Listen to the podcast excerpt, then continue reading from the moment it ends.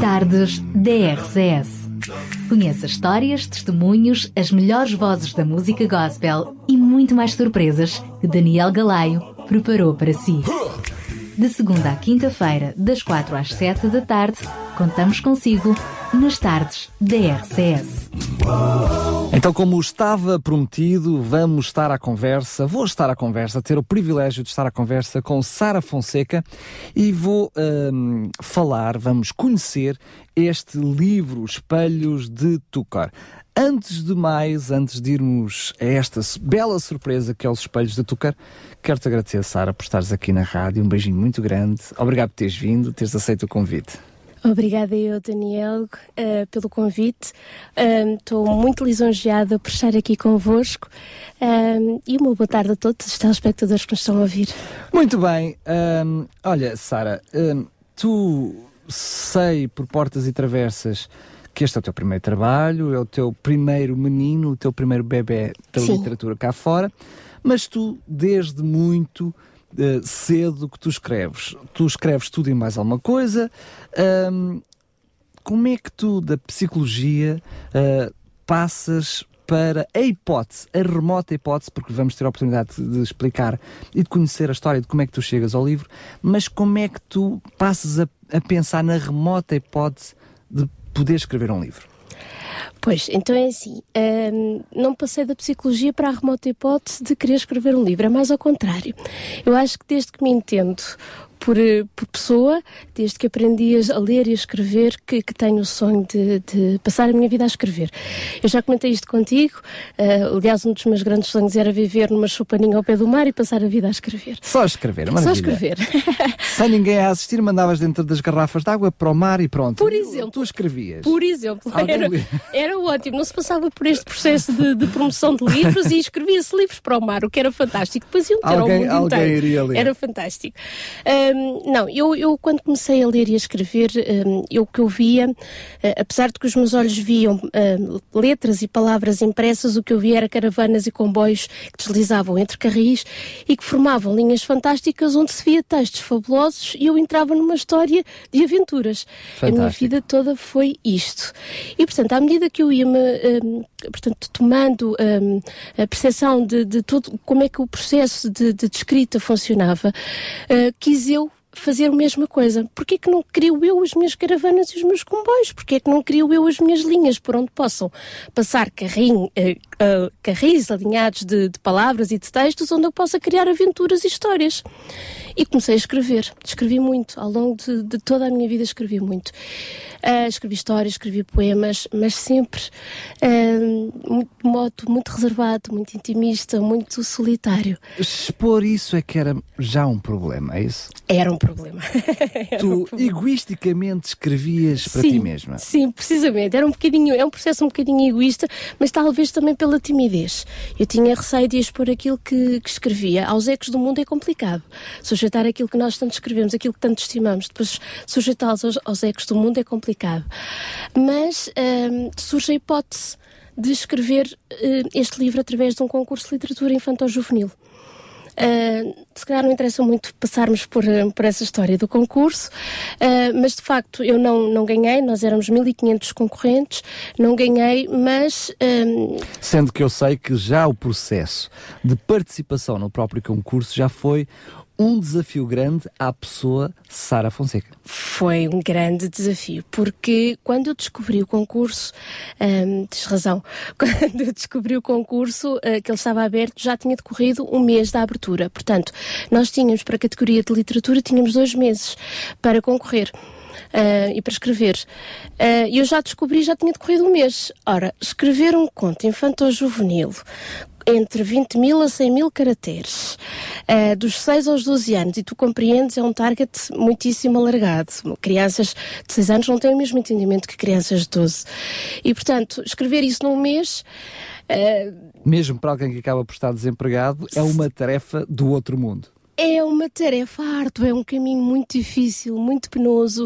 Uh, para quem existe de si própria uma escrita uh, que seja de facto boa aos olhos dos outros, que passe valores, porque para escrever, eu, não, eu não sei escrever a metro, Daniela, eu só sei escrever de forma muito refletida e ponderada.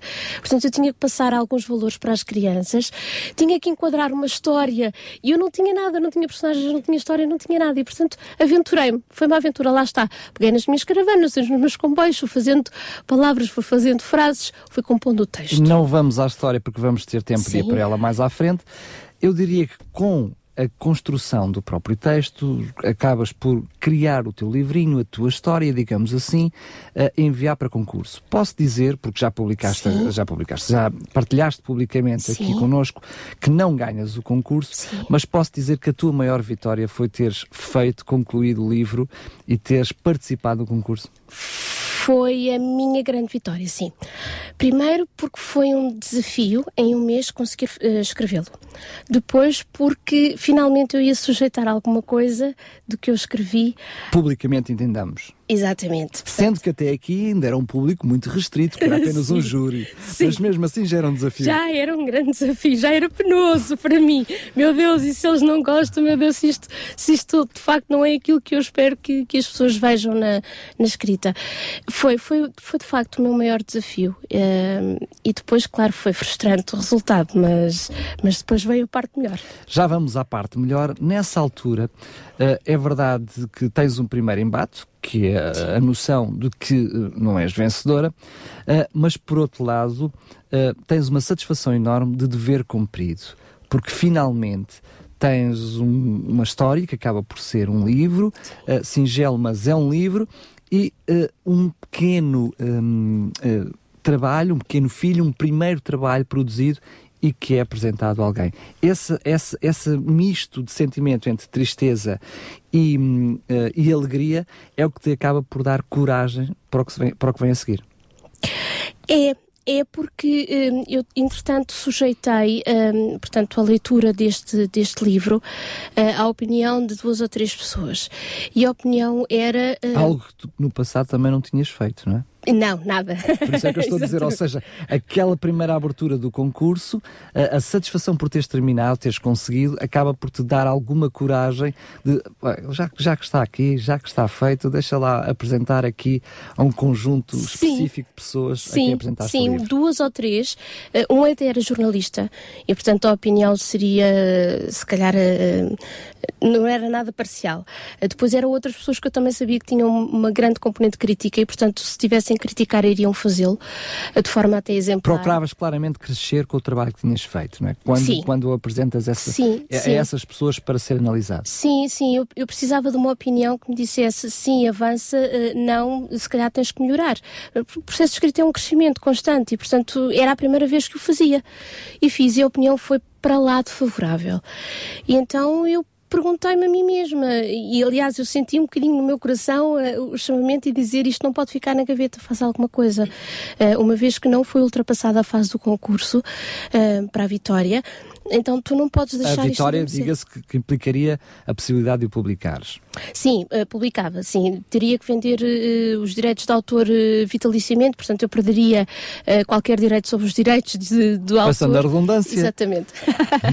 e os espelhos de Stucker deixava de ser mesmo a realidade minha. Eu diria que depois do que sei hoje, se calhar foi uma benção tu não teres ganho o concurso.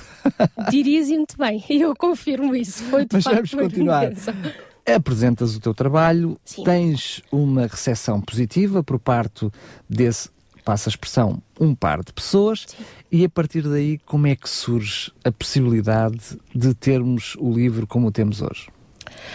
Uh, de uma forma muito simples, uh, Daniel. Uh, Disseram-me, uh, Sara, não deixes. Eu senti cá dentro, como te disse, não deixes isto na gaveta e procurei uh, algumas editoras na internet. Vamos ver que editora é que eu vou bater à porta. Uh, com algum ceticismo, confesso, mas, mas mesmo assim eu fui procurá-las.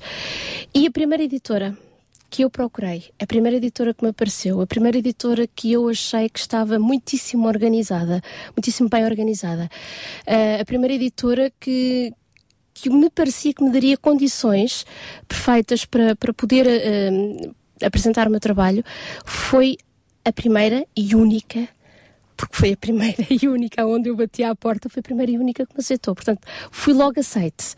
Eu, assim que enviei, eu posso, posso falar claro, da, claro da editora, sim, foi claro, da Chiada Editora. foi da Editora a quem eu muito agradeço, porque me receberam lindamente. Eles receberam o meu trabalho, ficou para análise durante 10 dias, para apreciação de, de, de conselho de, de leitura, uh, e portanto fui logo, fui logo aceite. Uh, Deram-me logo os parabéns pela qualidade literária uh, e comercial deste livro, propuseram-me o contrato e a partir daí tem sido um trabalho fantástico. Ele já aqui está.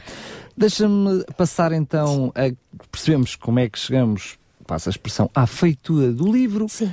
visto que ele está aqui, tenho o prazer de o ter nas minhas mãos. Um, a primeira observação que eu fiz quando vi este livro, uh, eu vi o livro apenas online a primeira vez, uh, parecia-me quase uma revista um bocadinho mais larga. Chamar isto um livro poderia ser algo uh, uh, triste para os grandes livros, grandes books.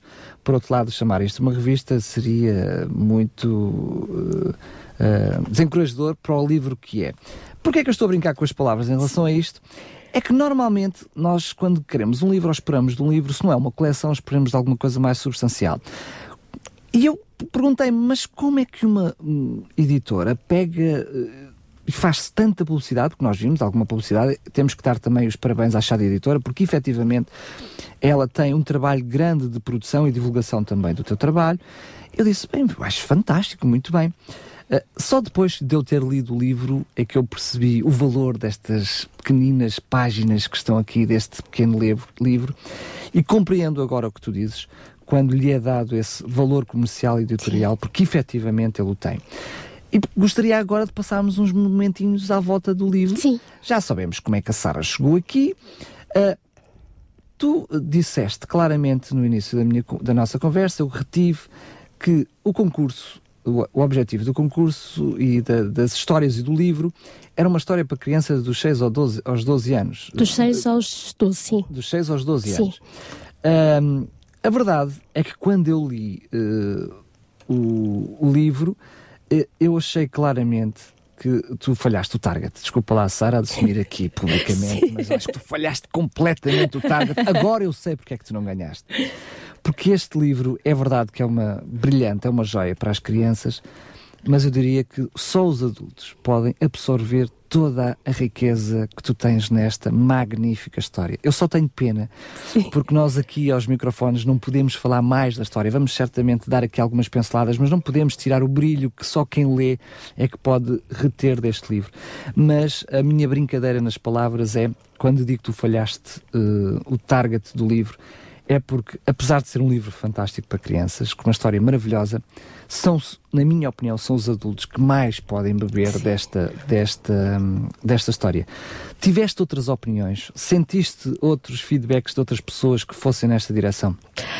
Não, maioritariamente a opinião das outras pessoas é a mesma que a tua, curiosamente. Deixa ver se eu entendi. Não, uh, percebi que não, não tiveste, mas afinal sim. Uh, não, não, porque eu tenho mais opiniões e também de crianças, mas é assim, a grande maioria de, das opiniões, de facto, são como as tuas. Uh, aliás, é como a tua.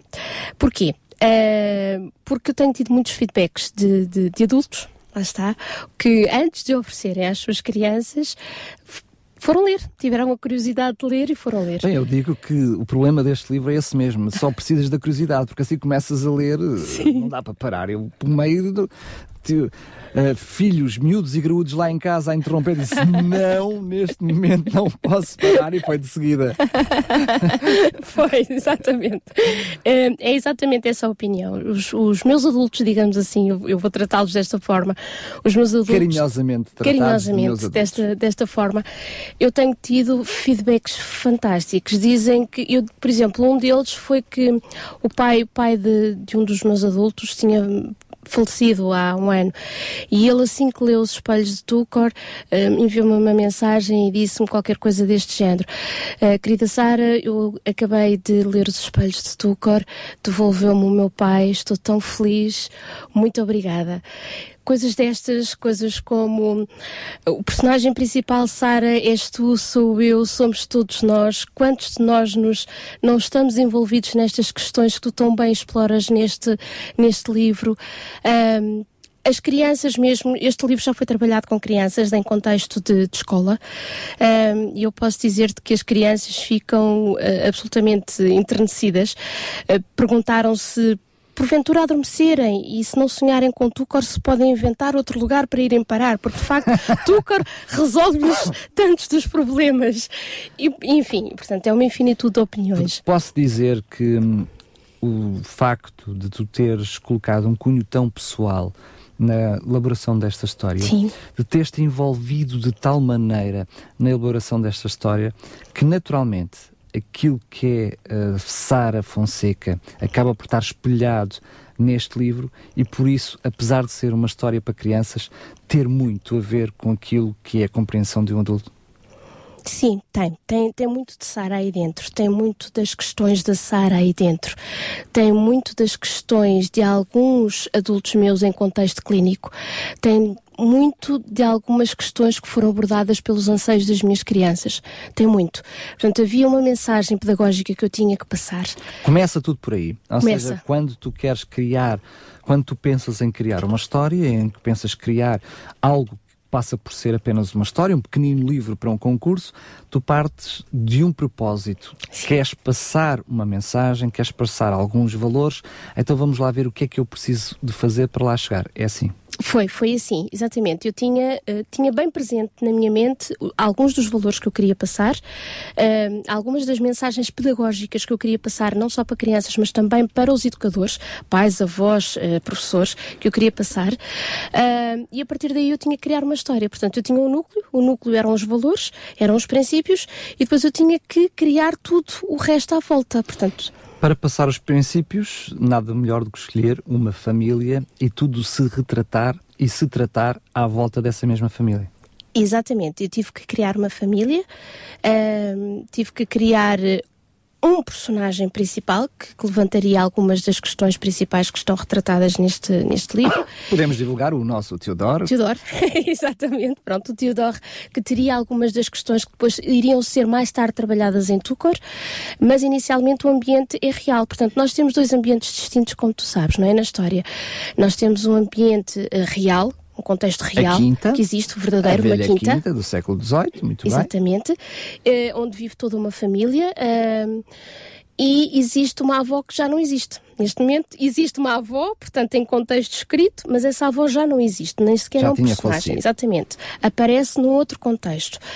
Uh, e depois temos uma passagem para um, um, reino, digamos assim, que não existe, é Túcar, é um reino de, de portanto, fantasia. Julgamos claramente que o, te, o Túcar é uh, um reino, um reino uh, imaginário, um Exatamente. reino, digamos, de fadas para quem está do outro lado entender, sendo que nós já vamos, algumas luzinhas nós vamos deixar Sim. para os nossos ouvintes lá em casa e depois toda, uh, digamos, toda a cena desenrola-se entre estes, entre estes dois mundos. Sim. Uh, em primeiro lugar, algumas curiosidades que eu tenho. Um, Porquê é que tu escolhes uma quinta um, um, do século XVIII? Porquê é que estes personagens, todos eles uh, muito específicos, muito franceses, digamos assim, Sim. porquê é que tu escolhes este cenário, pelo menos para aquilo que é uh, a, a, parte mais real dessa história? Bom, uh, eu se calhar lembrei-me um bocadinho da, da, minha infância. Não é que eu tenha vivido a minha infância numa quinta, mas, mas tive o privilégio de crescer em casa dos meus avós, que viviam no Norte. Uh, e dos meus tios também, que viviam no Norte, o contexto não era propriamente uma quinta, mas eram uh, casas com bastante espaço para, para crescer. Depois tenho grandes influências. Sim, eu perdi-me no número de portas e janelas que este palacete Exatamente. Depois sofri muitas influências dos, dos, livros que li enquanto pequenina, que eram os livros da Condessa de Seguro. Ah, uh, pronto. E portanto deliciei-me imenso com, com esses livros e sofri imensas influências desses, uh, desses livros, que foram fantásticos para a minha educação. E, e, precisava de muitas crianças. Eu precisava que as crianças, quando lessem este livro, se revissem em, em contexto de grupo de. E não fazes por menos, logo 10, pumba. Logo 10, 10 netos. Já está, pumba. Exatamente. O senhor René Ducler vai logo ter 10 netos dez e de repente netos. vão todos passar as férias à, à quinta. Precisamente. E portanto, uma família onde houvesse uma família tradicional, onde houvesse uh, bastantes valores educacionais. Digamos, vá lá, para os nossos ouvintes que estão lá em casa, uma família tradicional, mas alargada. alargada. Sim, bastante alargada. Hoje já ninguém tem tantos netos assim. Penso eu, pelo menos é uma franca minoria. Mas sim, é uma família bastante tradicional, onde existe uh, muitos valores educacionais. Um, e precisava de pôr essas crianças com personalidades muito distintas, precisava de as pôr a brincar todas juntas, um, sim com, com as suas uh, diferenças, uh, sim com as suas guerras gaulesas, como eu costumo, como eu digo aqui no livro, mas todos muito amigos e, e, e, a formarem uma equipa, no fundo, a formarem uma equipa. Eu até diria, a bom da verdade, que não formaram uma equipa, formaram várias equipas que depois deu uma equipa. Mas tu acabas para, por criar este cenário, que é esta quinta, que é esta família com estas 10 crianças, um avô fantástico, fantástico. Um avô super criativo que logo no primeiro dia de férias uh, decide criar uma caça ao tesouro. Quem são os, os, netinhos que não gostam de uma caça ao tesouro? Estamos a falar então uh, idades a compreendidas entre os, os 5 e os 11 anos. Sim, 5 e os 11 ele queria a caça ao tesouro e é a partir dessa caça ao tesouro, um, uma caça ao tesouro que o avô tem já programada e por, por aquilo que nós entendemos e subentendemos das mensagens subliminares que tu nos trazes no livro, programada já até pela própria avó. Uh, sim, nós já tínhamos uma revelação, não é? O avô já tinha estudado, os netos já tinham crescido, uh, a avó já tinha, uh, portanto, partido há quatro anos uh, e tinha deixado um tesouro para os seus netos, mas não era a altura de revelar, não há quatro anos atrás. E, portanto, Até porque um dos netinhos tinha um aninho de idade. Exatamente, e portanto, neste momento eles já tinham alguma compreensão para perceber que tesouro é que a avó lhes tinha deixado. Uh, e portanto, e não avô... já, porque já, sabe, não, já não, acabaste não. de dizer que o tesouro foi a avó que deixou. É um tesouro, só existe um tesouro. É aí, é aí que eh, eu começo a sentir um problema grande no teu livro. É que esse tesouro é demasiado precioso para crianças entre os 6 e os 12, os 12, anos, os 12 anos, que é o target deste livro, conseguirem absorver a plenitude desse, desse tesouro. Eu acho que dentro, dentro hum, daquilo que nós podemos uh, divulgar de, deste livro, para que quem está do outro lado dos microfones perceba do que é que estamos a falar, é porque estes valores que tu nos trazes, esta riqueza dessa história fantástica, tem precisamente a ver com esse, o valor do amor que nos traz através da saudade. Uh, esse, esse amor que fica eternizado através, através da saudade. E, e tu falaste há pouquinho da experiência de alguém que tinha perdido um ente querido há pouquinho tempo. Uh, é esses valores que mesmo quem não perde alguém Sim. consegue absorver e, e, e, da tua história e é impossível se maravilhar com ela. Por isso é que eu brinco contigo e digo que Sim. são valores demasiado profundos para as crianças compreendê-lo na plenitude. Sim. Também acho que um, este, este valor que tu queres passar com esta história, ele acaba por ser enriquecido quando nós lemos o livro, chegamos aqui, parece que temos o cenário perfeito para desenrolar toda a história. Mas tu consegues brilhantemente uh, trazer-nos um segundo cenário, que aí está a floresta de Tucor, que uh, acaba por, por excelência, trazer esta magia, toda, toda esta grandeza de, deste sentimento que é a saudade. Sim. Como é que tu desencantaste que, para além de. Sabias que tinhas de ter uma família, sabias que tinhas de ter a quinta, como é que tu, com uma imaginação incrível, vais arranjar este mundo mágico que é a floresta do Túcar? Sim. Eu precisava. Bom, é, é, é preciso, se calhar, esclarecer alguns dos, dos telespectadores que provavelmente. É que temos ouvintes, eles não nos estão a ver, não são telespectadores. Exatamente, os ouvintes. Exatamente. Muito obrigada pela não, correção aos seus ouvintes. Um, que Túcor é uma palavra húngara e que significa espelho. espelho. E pronto. E acaba por ser uma redundância, os espelhos dos espelhos. Sim, não é os espelhos de espelho. Portanto, eu precisava de ter um nome sonante que ficasse no ouvido de, das pessoas. Lembrei-me desta palavra e uh, lembrei-me de retirar-lhe o significado que ela tem e de lhe atribuir um outro que é reino. Bom, Tucor surge no sentido para uh, mostrar às crianças que existe um outro reino, um outro lugar, e nós podemos transpor-nos para onde, onde quisermos. Um, que dá segurança às crianças, que existe para, um, digamos, um, como é que eu ia te explicar isto? Para dar confiança às crianças, Acaba para lhes dar segurança um refúgio, de que alguém é? lhes está a olhar por eles. Eles não estão sozinhos no mundo, seja em que circunstância for.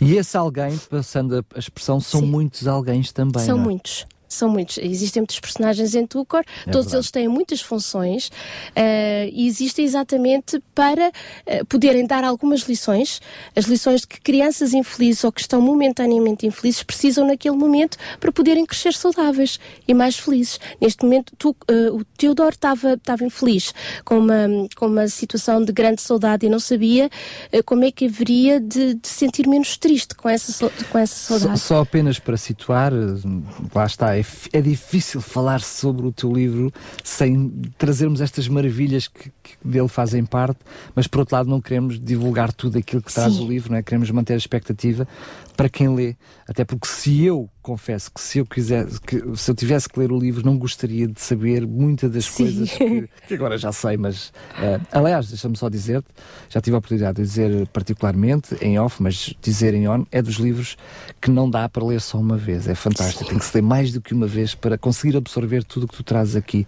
Mas eu diria que quando tu crias esse mundo imaginário com todas essas personagens, eu daqui a pouco vou aproveitar para dizer algumas, eh, só para aguçar o apetite de quem está do outro lado, tu uh, claramente arranjaste lenha para te queimar, porque tu precisavas de um, de um, timing para entregar o livro, para entregar a história, e tu vais criando personagem sobre personagem, situação sobre situação, que vai acrescentando mais alguma coisa ao livro, mas percebe-se claramente que não é apenas. Uh, uh, para preencher folhas de papel, esses personagens têm funções específicas, têm uma intenção específica uh, para trazer alguma coisa ao nosso Teodoro, ao nosso personagem central, que neste momento ele já teve contacto com o tesouro da avó, porque terminou a aventura, e é esse tesouro da avó que lhe vai trazer essa dor, esse sofrimento que é a saudade.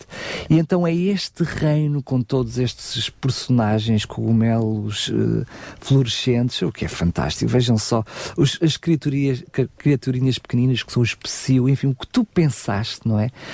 Um, enfim, uh, como é que tu depois foste criando este tal reino mágico para poder trazer cada um com a sua especificidade esta segurança, esta tranquilidade, esta paz ao Teodoro, que é esta paz que depois passa para cada um dos leitores que nos transforma a cada um de nós Sim. no Teodoro. Sim, eu vi-me debatida eh, em contexto clínico, em contexto consultório, com algumas destas questões, nomeadamente a saudade. Perdão, e a questão do tempo físico que as crianças não conseguem uh, explicar, nem conseguem entender o que é que é o passado, o presente, o futuro. Uh, são questões uh, de temporalidade que são muito, uh, muito complicadas para as crianças perceberem, principalmente quando perdem alguém. E a questão da saudade. E, portanto, eu precisava de personagens que cada uma delas não, não criar uma para, para dar todas as é, lições. É, fantástico. A questão do relógio, do tempo, do futuro, dos três tempos, temos o, o mago, temos o, o anão que tinha o, o cuidado de vir virar o, o relógio de areia é fantástico. É tu pensaste. Exatamente. Eu precisava de criar uma personagem para cada lição que eu precisava transmitir ao Teodoro.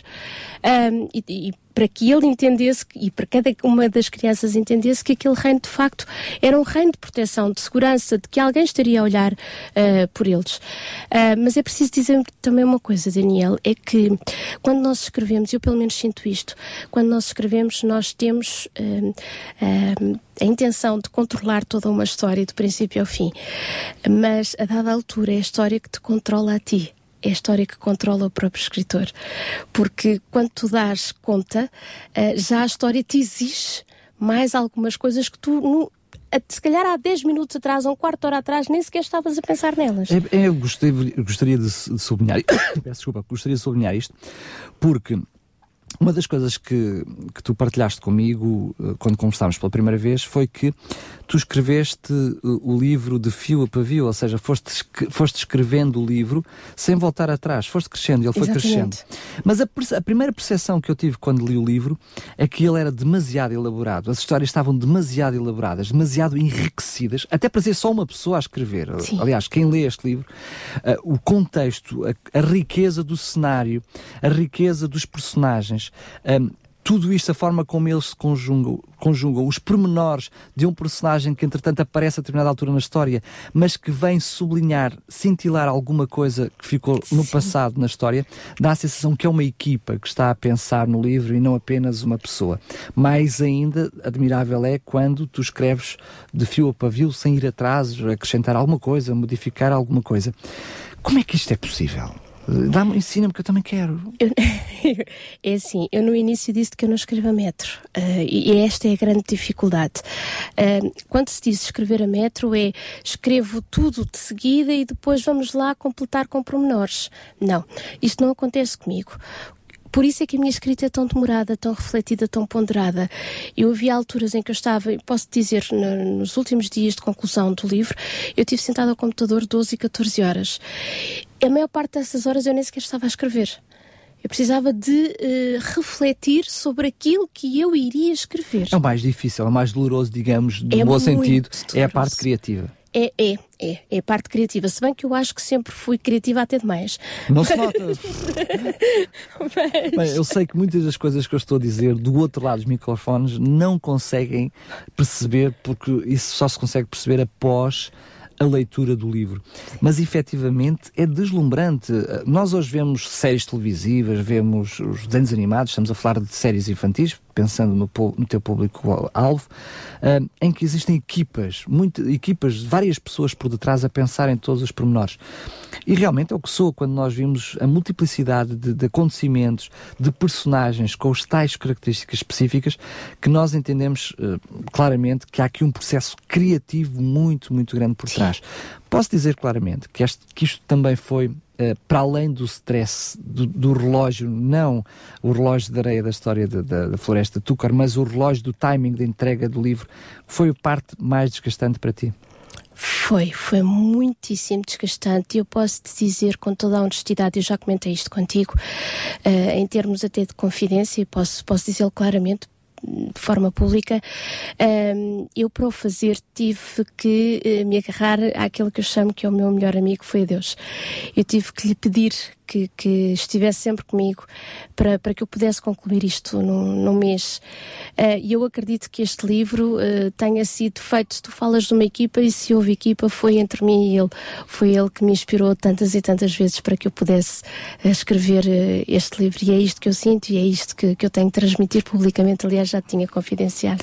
Muito bem. Um uma das coisas que, que eu também senti quando, quando li o livro foi que um, a riqueza de conceitos, uh, desde logo o próprio conceito do século XVIII, como tudo acontece, tudo aquilo que implica este avô, as características do avô, um, até a, a, postura da própria avó, os cuidados que ela tem, uh, são coisas que realmente que nós adultos nos transforma, nos transporta nós adultos para um imaginário. Uh, mas um, uma, uma coisa interessante é que tu começas o teu livro, uh, e passo a citar, era uma vez, duas, três, uh, e depois faz a analogia clara de que um, quando nós lemos o, o, o, livro, nós temos alguma liberdade e algum espaço para viajar no tempo. Mas a provocação é: eu senti que tu não me deste espaço nenhum para viajar porque as tuas letras agarraram-me completamente à história. Cada pormenor me absorvia de tal maneira que eu era agarrado ao conceito que tu querias transmitir, ao personagem que ele estava a trazer. Eu não tive muito tempo para viajar, a não ser no próprio tempo real para que chegasse ao fim do livro. Mas a verdade é que quando nós acabamos a leitura, dá a sensação que é quase impossível não fechar o livro, porque já o acabámos de ler, e termos ali realmente um momento, depois de o ler, até assim viajarmos neste conceito da saudade, no conceito daquilo que realmente é importante no dia a dia e aquilo que muitas vezes nós valorizamos, em vez de valorizarmos o que é essencial, valorizamos aquilo que é secundário. Sim. O que é que tu, Sara, sentiste no momento em que tu disseste está feito? O que é que tu viveste? O que é que tu sentiste?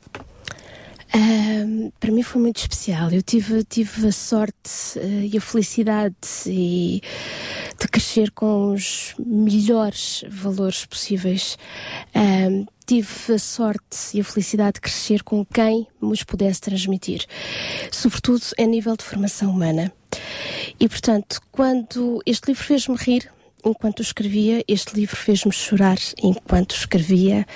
Há muita Sara aí, há muita história da Sara aí.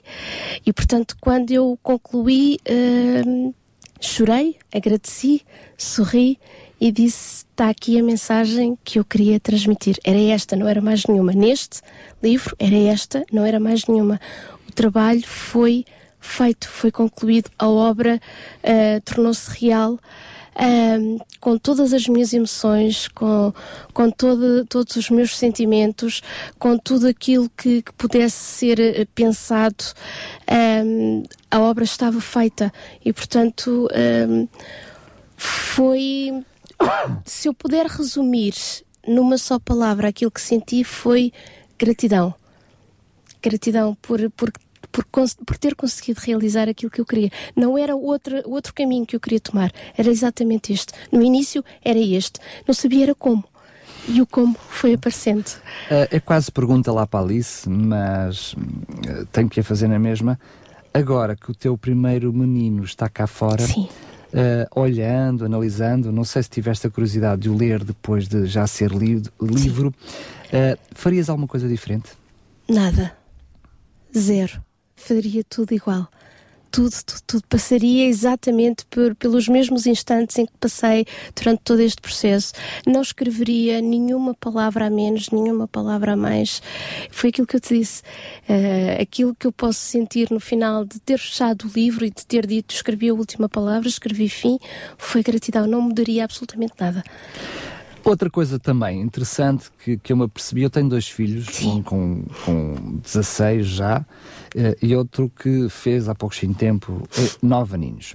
O de 16 teve o privilégio de ler o livro e o 18 está neste preciso momento a lê-lo, não está a lê-lo porque eu tenho o livro agora aqui na minha mão, mas está em processo Sim, de, de, leitura. leitura.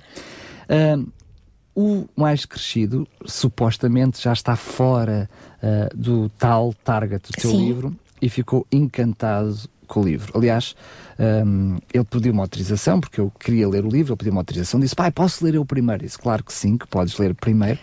E quando ele acabou de ler o livro, naquele momento que ele acabou de ler o livro, ele parecia que tinha ido ao cinema ver um filme qualquer assim fantástico, que não conseguia parar a dizer, mas pai, eu precisava, eu tive que lhe repetir várias vezes, não me contes, filho, eu não quero saber, o pai quer desfrutar plenamente da leitura do livro. Não, pai, mas eu tenho que dizer, eu tenho mesmo que dizer, tu nem imaginas, eu não sei o quê. O, o entusiasmo uh, e, um, e a empolgação dele deixou-me uh, muito contente e, aliás, até me deixou mais curioso Sim. para o livro, não posso deixar de o dizer.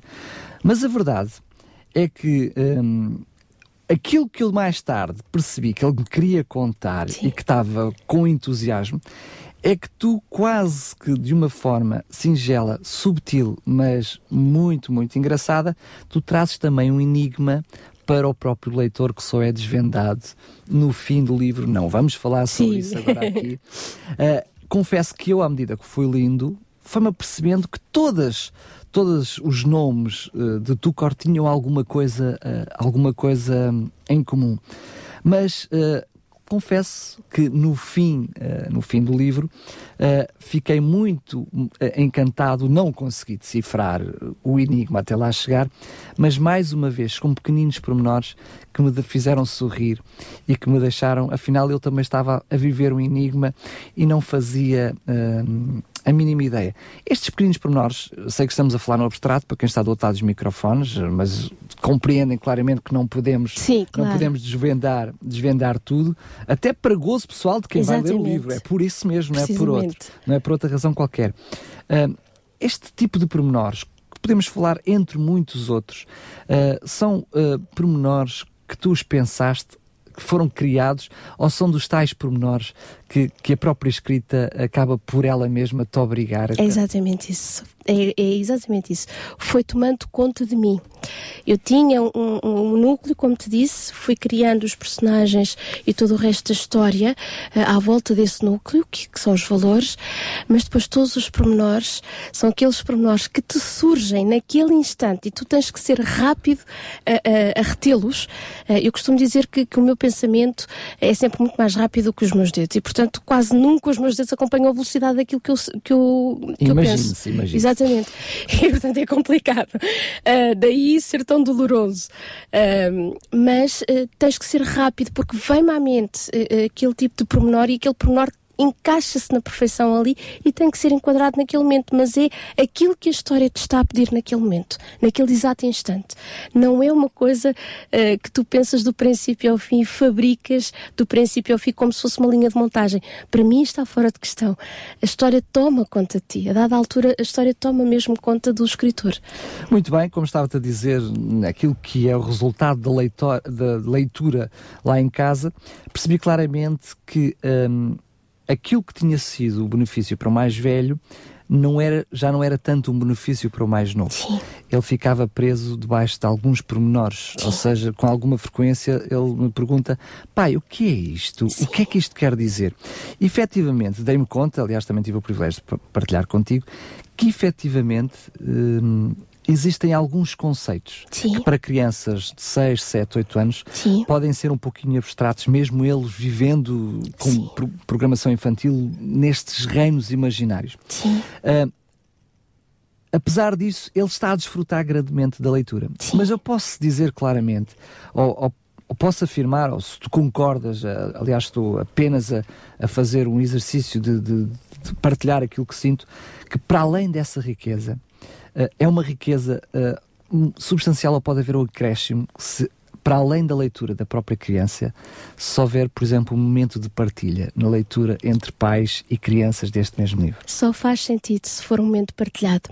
Repara, eh, este livro já foi, eh, já foi lido a crianças eh, e quando são pequenas, 6, 7, 8 anos, tiveram cuidado de trabalhar este livro com elas, porque de facto existem conceitos que não são conhecidos por essas crianças tão mais novas e, portanto, têm que ser trabalhados. E existe existem, um, existem mensagens que também precisam de ser trabalhadas com, com eles, mas isso também foi pensado. Isto, eu, eu, na apresentação do livro, eu tive o cuidado de dizer que este também era um livro para adultos, sendo explicitamente um livro para crianças dos 6 aos 12. Eu não concordo nada contigo, nada, nada. é um livro explicitamente para adultos que também pode ser para crianças. É melhor. Okay. Pronto, como queiras. Eu acho que é fantástico. É a tua interpretação e é, e é muito válida. É perfeito. Mas repara, eh, Daniel, isto. Um, eu, eu, tenho um ponto de vista, por exemplo, sobre os livros infantis e os contos infantis. Eu, eu uma vez escrevi um artigo em que eu dizia contem os contos infantis. Hoje em dia. Um, dão os livros às crianças e os pais já não têm aqueles momentos de partilha, já não leem histórias. Isso às vezes fica tão a cargo dos avós. Às vezes, porque o mundo é muito acelerado, está muito conturbado e já não existem estes momentos. Este livro também foi escrito para que os pais, os avós, os tios, os educadores pudessem estar em momentos de partilha com as crianças, pudessem discutir temas, pudessem discutir aquilo que realmente importa na vida.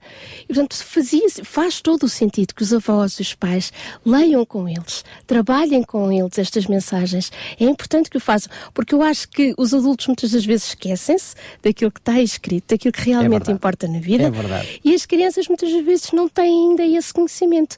Então junta-se o útil ao agradável e é faz-se magia. Sendo que eu diria que para além Uh, daquilo que é a riqueza dos conceitos e dos valores que tu nos traz através do livro, uh, os pormenores uh, e o brilho, eu, eu, uso várias vezes esta expressão, o brilho do conteúdo do, do livro, o brilho dos pormenores, uh, um, faz com que esse momento de partilha seja algo único, porque é a mensagem debaixo, eu diria, de um glamour literário fantástico, de um brilho muito bonito, do, do mundo imaginário cheio, cheio de valores. Nós hoje temos muita coisa feita, muita coisa escrita de mundos imaginários que, que nos em vez de nos trazerem valores, permite-me uh, reescrever e inventar uh, conceitos, é desvalores que nos são apresentados Sim. diariamente e tu aproveitas exatamente para, através desse brilho, de, desse mundo encantado, nos encantar verdadeiramente a graúdos e miúdos. Portanto, pô,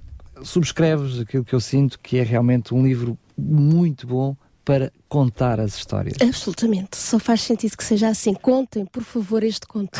eu não imagino, eu imagino é depois uh, uma criança da qual teve o privilégio de passar momentos junto dos seus pais, dos seus avós, enfim, daqueles que são os seus educadores, ouvir estas histórias e mais tarde ele próprio passar pelo privilégio, de as ler e perceber, uma, reabsorver estes, estes conceitos que ficaram para trás. Uh, eu, como adulto, uh, não pude deixar de me emocionar com, com, a leitura do livro e de me emocionar com os conceitos que dele aqui estão. Uh, como é que tu vês os, o teu trabalho daqui para a frente? Tu pensaste, tinhas um objetivo, tinhas um conceito, esse objetivo era criar um livro, criar uma história que passasse valores. Uh, este trabalho está feito, está finalizado, estás agora no trabalho árduo de promover. Sim. Uh, tens um contrato com uma editora, Sim. esse contrato ainda pressupõe mais algum tempo.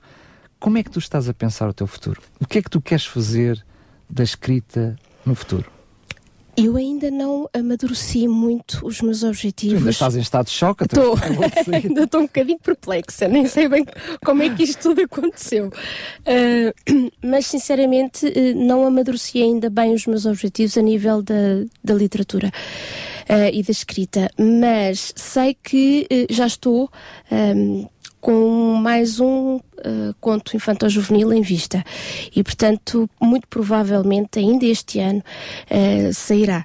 Uh, ele já está a ser pensado no núcleo e, e portanto, provavelmente sairá mais um infantil-juvenil ou, se tu quiseres, mais um para adultos e, e, para crianças Mas e vais para... Manter, vais, vais manter este... este esta, esta linha ou este, por ter sido o primeiro, acabou por naturalmente ter uma carga, uh, não digo excessiva por ter sido demais, mas naturalmente uma carga de Sara Fonseca aqui, que provavelmente outro livro, outro trabalho não terá? Um... Ou tu farás questão de tudo aquilo que fizeres ter uma carga, de estar uh, uh, fortemente vincado aquilo que é os teus valores, os teus princípios, aquilo que é Sara Fonseca? Vai estar sempre. Uh, eu acho que, que vou, ser, vou me enquadrar sempre naquele género literário dos biográficos. Há sempre uma, uma parte de Sara Fonseca uh, nesta, na minha forma de escrita, sempre. Um, porque é sobre, é sobre aquilo que nós conhecemos melhor, que, que melhor sabemos escrever. É as tuas influências, é aquilo que Exatamente. tu és como ser humano que acabas por transportar para a escrita. Exatamente. Eu confesso que não preciso nada de um remaker deste, deste teu trabalho. Não há necessidade dos espelhos de Tucar 2. Eu não sinto essa necessidade. Sim. Aliás, porque a maravilhosa, uma das, das muitas coisas maravilhosas deste livro é que quando a gente acaba de ler, não fica só a saudade do próprio conceito de saudade em si, uh, a saudade uh, daqueles que já não estão cá, mas até a, nostalgia de perder aqueles que cá estão, Exatamente. porque os valorizamos. É, é, um misto de sentimentos quando acabamos de ler, mas também fica a saudade daquele, daquela história que foi curtinha. Uh, por isso é que eu agora estava, comecei por te dizer, achava que o livro era demasiado pequeno, Sim. mas agora valorizo o facto de ser pequeno, porque desculpa-me a expressão bruta, mas é mesmo assim, foi curto e grosso, foi bom. E fica aquele sabor, oh, já acabou, oh, já está, já chegou ao fim, já acabou, foi tão rápido. Um, esse gostinho de já acabou acaba por ser uh, também alguma magia deste livro.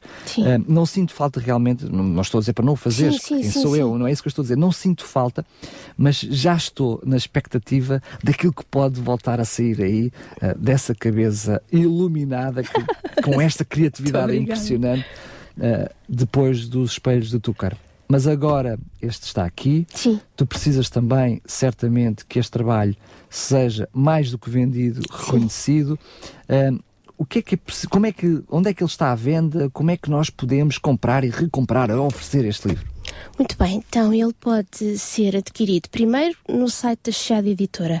Tem lá todas as informações acerca do livro e acerca da autora do livro, neste caso de mim.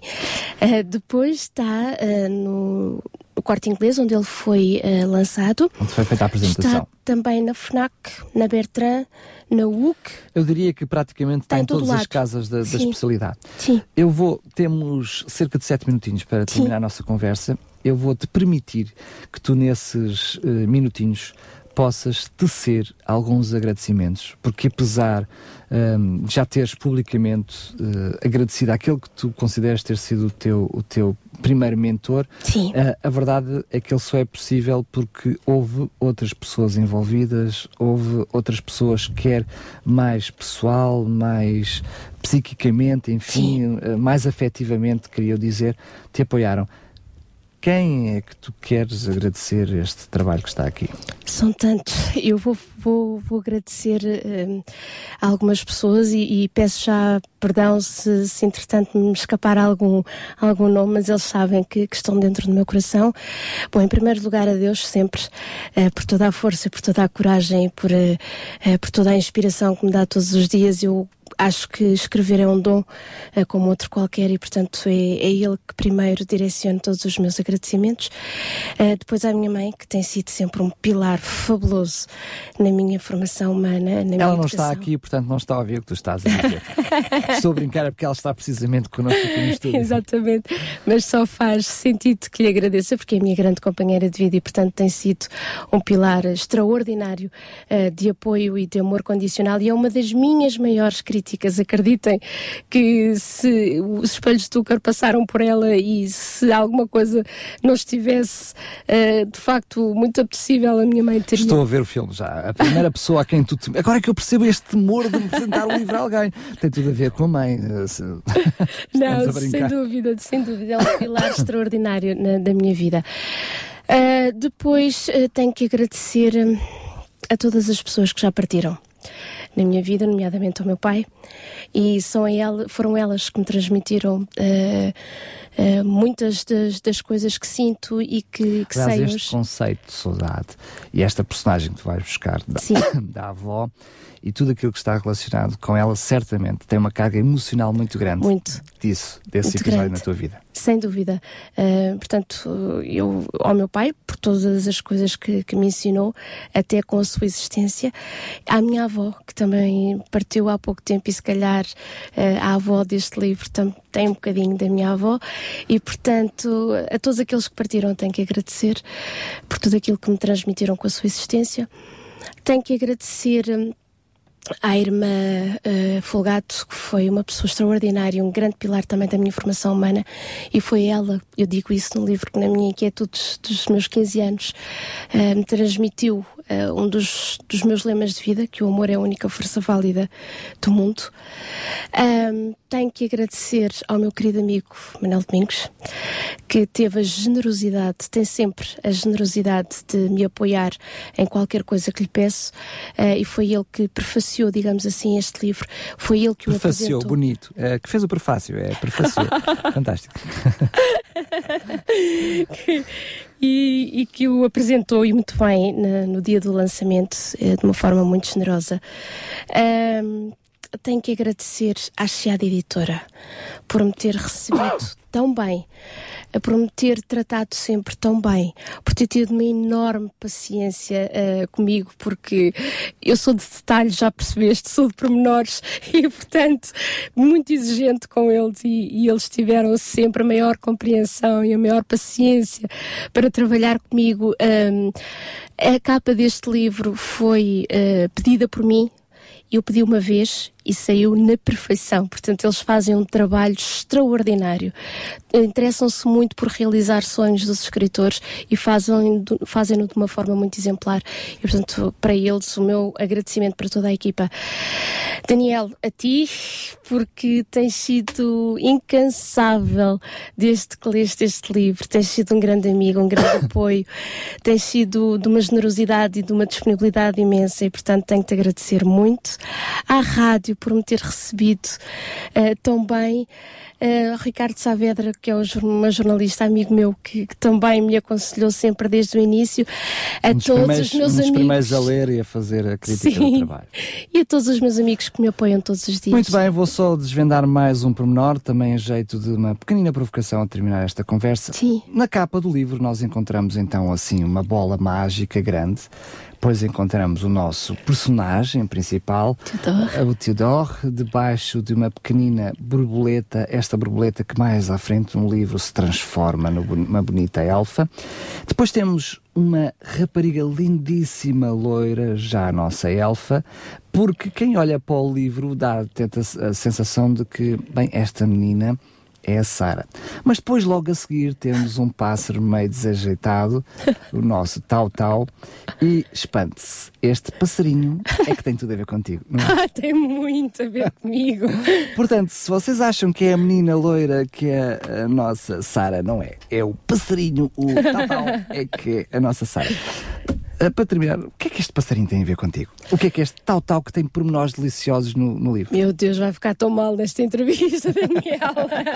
não vai não, acho que termina com chave. O tal-tal... É eu, tu corta é um mundo muito perfeito e tal, tal, vem ser, digamos assim, o que te estabiliza, entre aspas. Mas vem, triar o, vem tornar o mundo perfeito em um mundo real dos nossos dias, Sim. não é? Onde, no meio de tanta perfeição, há lugar para um passarinho com uma responsabilidade muito específica, Sim. que é um bocadinho de, de É alegrar é alegrar. E é traz alegrar. um, um Traz muita alegria, sim. Mas é destravado todos os dias. Eu também sou. Agora já sabem, porque é que está aqui um bocadinho da Sara. Olha, Sara, um beijinho muito grande para ti. Um beijinho Os enorme. meus enormes parabéns. Já muito o fiz uh, pessoalmente, mas tenho que o fazer publicamente. Eu fiquei encantado com o Muito obrigada, Daniel. Nós, muitas vezes, é difícil, sobretudo para aqueles que gostam de ler, passar um momento de ler, e é difícil. Um livro, seja ele qual for, melhor ou pior, não nos trazer alguma magia. Mas essa magia trouxeste através da primeira página Sim. à última página. É singelo o livro, mas é rico, rico, rico em sentimentos, em emoções, em valores e em criatividade. É impressionante, eu não canso de dizer, é impressionante a criatividade que está aqui nestas páginas. Por isso, muitos parabéns. Muito obrigada. E é já até ao próximo. Sara, é até ao próximo. Muito Fico obrigada. na expectativa. Muito tá? obrigada, Daniel. Um beijinho enorme para ti. Obrigada. Muito bem, para si que está desse lado dos microfones, desde já eu peço desculpas de uma forma gigantesca. Sabe porquê? Porque por mais que eu tentasse, eu não conseguiria definir o que estão nestas palavras dos espelhos do Tucar. Não consigo. É impossível, porque certamente com a leitura deste livro vai conseguir viajar por si mesmo e tirar também as suas próprias lições e os seus próprios valores. Relembro, a não esquecer, chama-se Os Espelhos de Tucar, de Sara João Fonseca. Pode encontrá-la na Chiado Editora, mas em todas as casas da especialidade. É para ler e oferecer. Quanto a si que está desse lado dos microfones, mais uma vez, muito obrigado pela preferência. Voltamos amanhã. Tardes DRCS. Conheça histórias, testemunhos, as melhores vozes da música gospel e muito mais surpresas que Daniel Galaio preparou para si. De segunda à quinta-feira, das quatro às sete da tarde, contamos consigo nas tardes da RCS.